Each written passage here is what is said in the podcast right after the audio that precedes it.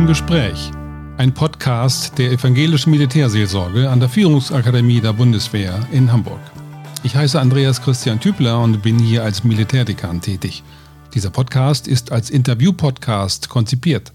Heute im Gespräch mit Dr. Edgar Sebastian Hasse, Redakteur beim Hamburger Abendblatt, Journalist, Buchautor und Bordseelsorger.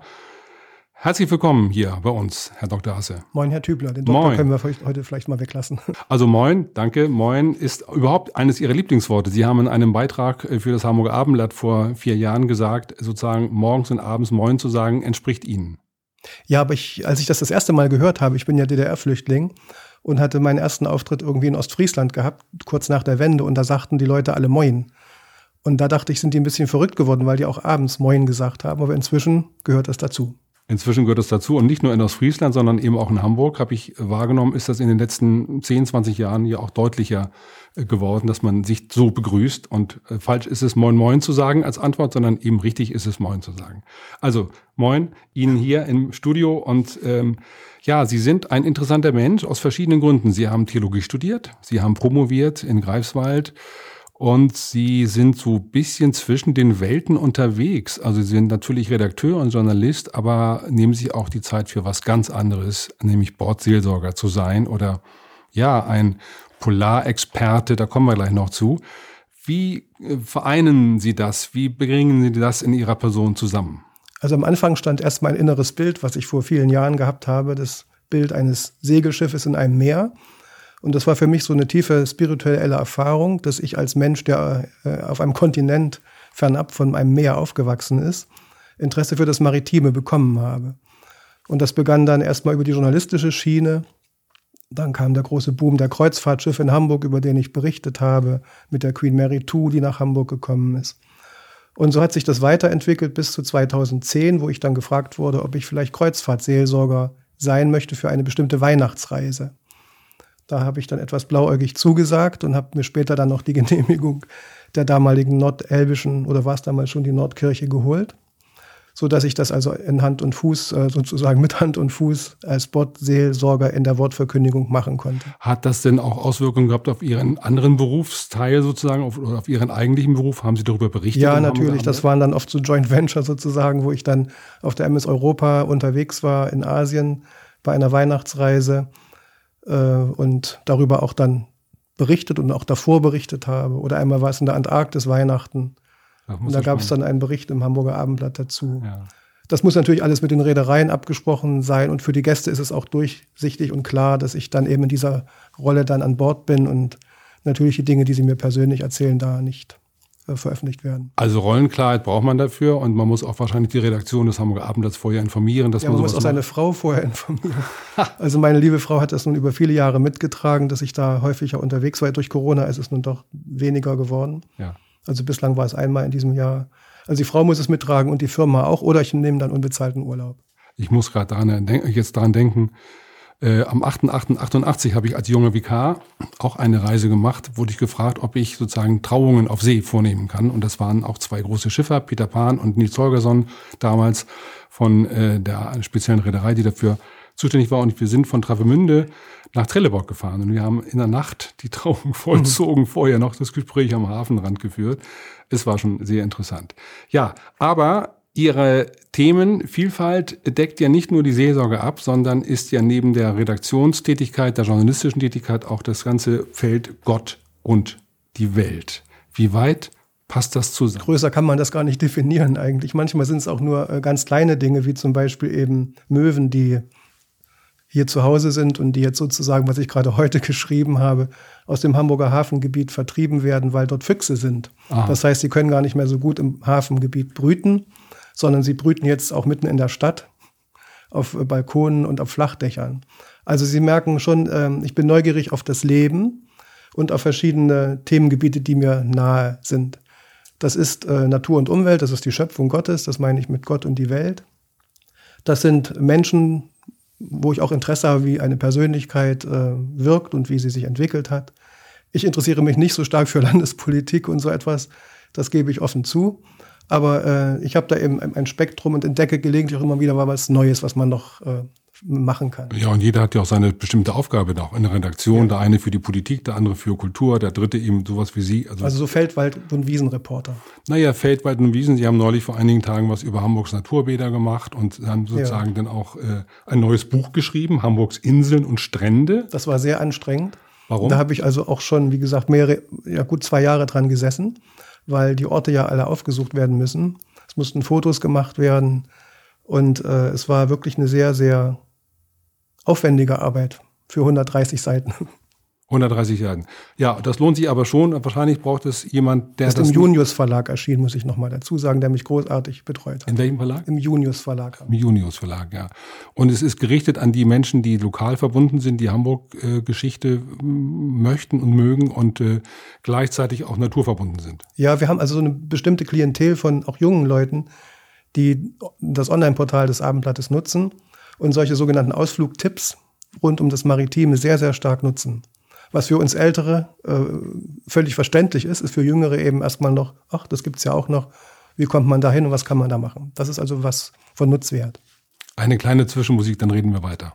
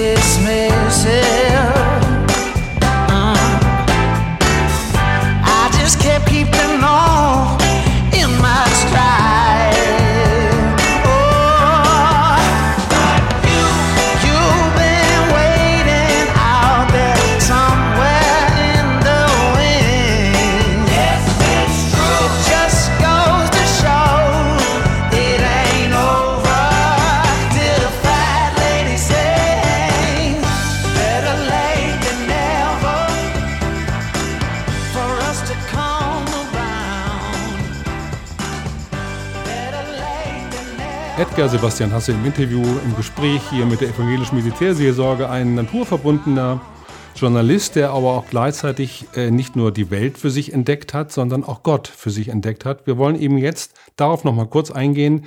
Sie sind in einer Landeskirche, in der Nordkirche tätig im Rahmen einer gemeindlichen Aktivität. Was machen Sie da? Das nennt sich Prädikant, nicht zu verwechseln mit Praktikant. Prädikare heißt ja predigen, für diejenigen, die das noch nicht gehört haben. Und da gibt es eine spezielle Ausbildung, die ich nur noch gemacht habe, weil ich kein Vikariat gemacht habe. Und das ist für mich dann sozusagen ein Abschluss einer theologischen Entwicklung. Kurzum, ich habe alle Möglichkeiten, dort zu predigen und kann auch äh, die Sakramente verwalten, wie das man so also schön also Taufen sagt. und Abendmahl austeilen. Und auch Bestattungen vornehmen. Ah, ja. Taufen natürlich, Hochzeiten. und das machen Sie in der Martinsgemeinde in Rahl. Also die gesamte Gemeinde heißt äh, Alt-Rahlstedt und umfasst die wunderschöne Backsteinkirche in Alt-Rahlstedt ah. aus dem 12. Jahrhundert und eine neuere Kirche, unter anderem die Martinsgemeinde. Mhm. Ist das für Sie auch so eine andere Sichtweise, eine andere Seite Ihres Lebens, dass Sie neben dem Redaktionsalltag auch nochmal eine andere Ebene von vielleicht Spiritualität ja, wahrnehmen? Es ist eine Aufgabe, die ich teilweise als Bürde auch empfinde, weil es eine hohe Verantwortung ist. Mhm. Wer bin ich eigentlich als Mensch, der ich da vorne stehe und beanspruche, etwas zu verkündigen, einem Auftrag? Und wer bin ich, der den Segen spendet? Den kann ich ja als Mensch nicht geben. Ich bin nur ein Vermittler. Und das macht mich demütig. Mhm. Diese Demut sozusagen ist ja auch eine menschliche Tugend, die ja manchmal in der Politik, in der Wirtschaft ja auch mal ganz angetan mhm. wäre mhm. und auch mal, worauf man hätte hinweisen können. Demut heißt Erdverbundenheit. Erdverbundenheit, schön. Ja, wir kommen jetzt aber zu einem etwas ernsteren Thema und wir können das nicht äh, vermeiden. Im Gegenteil, das ist ja auch mit ein Grund, weshalb wir uns heute hier treffen in den Räumen äh, der Militärseelsorge an der Führungsakademie. Ähm, es geht um den aktuellen Konflikt, um den Krieg Russland gegen Ukraine. Das ist ja ein Krieg, der aus meiner Wahrnehmung jeden Tag in der Zeitung, in den Medien eine Rolle spielt. Äh, in der Regel zu Beginn einer Sendung auch immer die äh, Lage beschrieben wird mit verschiedenen Korrespondenten. Sie sind ja im Hamburger Abend tätig. Was, wie empfindet man das da? Was, wie ist das, wenn man morgens ins Studio, hätte ich fast gesagt, in die Redaktion kommt? Spielt der Krieg dort eine Rolle? Wir müssen unterscheiden, dass das Abendblatt ja inzwischen eine Zentralredaktion hat, die den politischen, außenpolitischen Teil in Berlin macht. Und dann gibt es hier in Hamburg eine großartige lokale Redaktion mit Wirtschaft und Landespolitik. und verschiedenen anderen Bereichen, die dazugehören. Das heißt, die großen politischen Themen werden in Berlin besprochen und haben naturgemäß in Hamburg nicht diesen Platz. Das heißt, wir können bei uns Lokalkonferenzen haben, wo der Krieg gar keine Rolle spielt, wo man über Corona redet oder über Bäder oder über äh, Schließungen oder Eröffnungen von Hotels. Okay, aber so am, am Mittagstisch oder in der Kantine oder im Zweier-Dreier-Gespräch merkt man da etwas von der Situation äh, der Ukraine? Also ob das die Leute äh, berührt? Ihre die Berührung war natürlich sofort da, nachdem es ausgebrochen war, dieser Krieg. Also er ist ja nicht ausgebrochen wie eine Naturkatastrophe, sondern er wurde ja provoziert, geführt von Putin. Das spielte natürlich eine Rolle, eine große Rolle.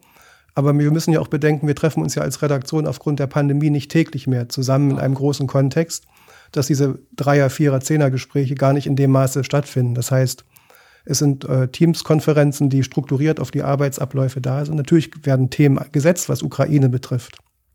Und wir haben als Abendblatt auch eine großartige Aktion gemacht von der Abteilung Mensch zu Mensch. Mhm wo ukrainischen geflüchteten Frauen geholfen wurde, eine Sternschanze in dem Gebiet, mhm. wo sehr viele Hilfsmittel zusammengekommen sind. Da läuft ganz viel. Da bin ich jetzt nicht befugt, darüber zu sprechen. Mhm. Ich will es nur erwähnen. Mhm. Und wenn auch Geschichten gemacht werden über die Geflüchteten, wie sie hier Wohnungen finden, wie sie aufgenommen werden, das begleiten wir natürlich alles, was hier im Lokalen läuft. Es ist ja journalistische Pflicht, dass wir hier den Alltag der Menschen, die kommen, die Hilfsangebote darstellen, dass wir darüber berichten. Wir bieten auch äh, ein Portal an, wo Übersetzungen stattfinden in ukrainischer Sprache. Das merke man auch, wenn man die Zeitung aufschlägt oder auch andere Zeitungen natürlich, dass also dieses Blau und Gelb, diese, dieses, mhm. diese, diese Farben ja häufiger mal wiederkehren bei Ihnen und Sie sich ja schon relativ früh zu Beginn, aus meiner Wahrnehmung jedenfalls, doch sehr darum gekümmert haben, gerade auch um die Flüchtlingssituation ja. hier in Hamburg. Ja, äh, man kann natürlich trefflich diskutieren, ob man zum Beispiel äh, Waffenlieferungen erlauben soll oder nicht. Die Nordkirche hat sich da so ein bisschen in die Mitte bewegt und hat gesagt, nein, es soll nicht verboten werden, aber es soll auch nicht gefördert werden. Es ist irgendwie ja zurzeit erlaubt, aber so mit halbem Herzen dem so zugestimmt. Was halten Sie davon? Inwiefern soll man Waffen liefern dürfen als Unterstützung der ukrainischen Kriegspartei? Ich will die Frage gleich beantworten. Ich will noch vorher etwas sagen. Wir sind ja alle in einer Situation, wo wir erst einmal Sprache finden müssen für das, was passiert ist. Natürlich ist es ein Krieg, aber wir wissen, es gibt eben auch eine andere Sprache dafür, nämlich das, was der Putin sagt, eine Spezialoperation. Wir müssen fragen, ist es eine Zeitenwende? Hat es die Qualität einer Zeitenwende oder war es eher auch ein, ein Versäumnis unsererseits, dass wir das nicht richtig wahrgenommen haben, was Putin eigentlich macht? Ist es vielleicht erstmal eine Erkenntniswende, eine Wahrnehmungswende, die jetzt passiert? Würden Sie denn dem Bundeskanzler widersprechen, der ja häufig von Zeitenwende bis dato spricht? Ja, der Begriff hat eine große Fallhöhe und eine gewisse Schärfe. Ich würde eine Ergänzung machen. Es kann sicherlich eine Zeitenwende sein, das weiß kein Mensch, wie die Dinge sich entwickeln. Aber es ist auf jeden Fall erst einmal eine Wahrnehmungswende, nämlich dass Russland sehr ein wahres Gesicht gezeigt hat. Wir wissen, Putin ist ein KGB-Mann, der kann wunderbar täuschen und lügen. Das hat er ja über Jahrzehnte erfolgreich gemacht. Und das Zweite, sind sehr viele Interessen ja natürlich da. Wir haben die Wirtschaft, wir haben unsere Bürger, wir haben die Sicherheitslage unseres Landes von Europa und wir haben die Kirchen. Und die Kirchen haben doch eine wesentliche Aufgabe, einen Markenkern. Sie stehen doch für die Friedensbotschaft des Evangeliums. Und die Friedensbotschaft wird nicht durch das Schwert erreicht, grundsätzlich erst einmal, sondern durch das Wort und durch die Liebe Gottes und durch Versöhnung, durch Frieden und Gerechtigkeit. Im Psalm heißt es in einem Psalm, Frieden und Gerechtigkeit küssen sich. Ne? So, das ist die Kernaufgabe der Kirche. Sie muss gar nicht mal Stellung beziehen und die Friedensdenkschriften überarbeiten. Das kann sie gerne machen. Das interessiert nur keinen im Moment. Wird denn die Kirche aus Ihrer Sicht oder aus Ich wollte noch den kleinen Satz zu Ende sagen, weil jetzt kommt die Antwort auf Ihre Frage mit den Waffenlieferungen. Sie kann gerne darüber reden, ob man Waffen liefern muss. Das wird niemanden interessieren, was die Kirche dazu sagt, in der heutigen Gesellschaft inzwischen, wo die Kirche marginalisiert wird, zunehmend aber sie kann den Versöhnungsdienst gehen. Und das ist ihre Aufgabe. Jetzt müsste es die Aufgabe der Kirchen sein, die Gespräche in der Zivilgesellschaft mit Russland weiter zu befördern, das nicht, da nicht nachzulassen. Sie muss versuchen, mit dem Kyrill zu sprechen. Das gilt genauso für den Papst. Das ist ja nicht nur evangelisch, das ist ja auch katholisch, mit diese Perspektive einzunehmen. Äh, diese Gesprächsbereitschaft muss da sein, sie muss erkennbar sein und sie muss geführt werden. Das ist eine ureigenste Aufgabe der Kirchen. Also zur Versöhnung nicht nur aufzurufen, sondern auch Versöhnung selber zu gestalten. Ja, ich würde den Begriff Versöhnung jetzt vielleicht gar nicht mal verwenden, erst einmal im Dialog zu, im, im Dialog zu bleiben. Muss man ja fairerweise dazu sagen, die Kirchen haben es ja auch versucht, der Papst hat es auch versucht, mit dem Kyrill zu sprechen. Es ist die Frage, ob man das selber möchte oder ob der andere eben das auch entsprechend ja. beantwortet. Das muss man immer fairerweise sagen. Ähm, eine andere Frage kommt mir jedenfalls persönlich auch immer durch den Kopf, wenn ich an die letzten Jahre und Jahrzehnte denke. Ähm, das hat ja auch eine theologische Bedeutung vielleicht, äh, was wir zurzeit erleben. Also wir haben ja lange Zeit immer vom liebenden Gott gesprochen. Wir haben die verborgene Seite Gottes, die bei Luther ja eine wichtige Rolle spielte, über den wir nichts sagen können, den wir, wo wir das Leid aber aufnehmen. Also wir haben sozusagen diesen, den Zorn Gottes in Anführungsstrichen haben wir ja gar nicht bedacht. Das war ja auch theologisch nicht opportun, politisch korrekt oder theologisch korrekt so zu reden. Hat das auch für Sie eine Bedeutung? Nein, da gibt es eine klare Antwort, nein. Wenn man so eine Deutung schon hat, wird ja das irgendwie auch als theologisches, als göttliches Handeln mhm. subsumiert. Aber es ist erstmal menschliches Handeln. Es ist Putin, der diesen Krieg macht, der sich als äh, Peter des Großen empfindet, der die Pandemiezeit wohl genutzt hat, sich mit bestimmten obskuren, aus unserer Sicht historischen ähm, Entwürfen zu beschäftigen. Nein, es ist, macht Putin, es macht diesen Krieg und es ist nicht Gott. Und die Frage, ob Gott das zulässt, kann man nicht äh, stellen. Es ist die Freiheit des Menschen und die ist eben leider auch äh, mit den Fallstellen der Perversion verbunden. Naja, und haben wir nicht aber auch doch zu lange einfach äh, nicht wahrhaben wollen, dass wir auch noch eine andere Welt möglicherweise haben, als die, die uns mit Liebe umgibt, sondern dass wir auch mit Leid und Unterdrückung und, und ja. Unglück auch auf, ja, hm. auch leben müssen. So meine ich. Wir leben blauäugig in unserem Land, das muss man einfach mal sagen. Und wenn es um, es gab eine Umfrage von INSA Consult in Erfurt Anfang März 2022 nach dem äh, Angriff und da haben, wurde gefragt, sind Sie bereit, die Deutschen ihr Land zu verteidigen? Und da haben nur ein Drittel gesagt, ja. Wobei die Bereitschaft zu verteidigen bei den Älteren größer war als bei den Jüngeren. Das ist doch, also ich finde es unsäglich, wenn solche Antworten überhaupt kommen. Natürlich müssen wir unseres, unser Land verteidigen. Ob man 62 Jahre alt ist wie ich oder ob man 35 ist.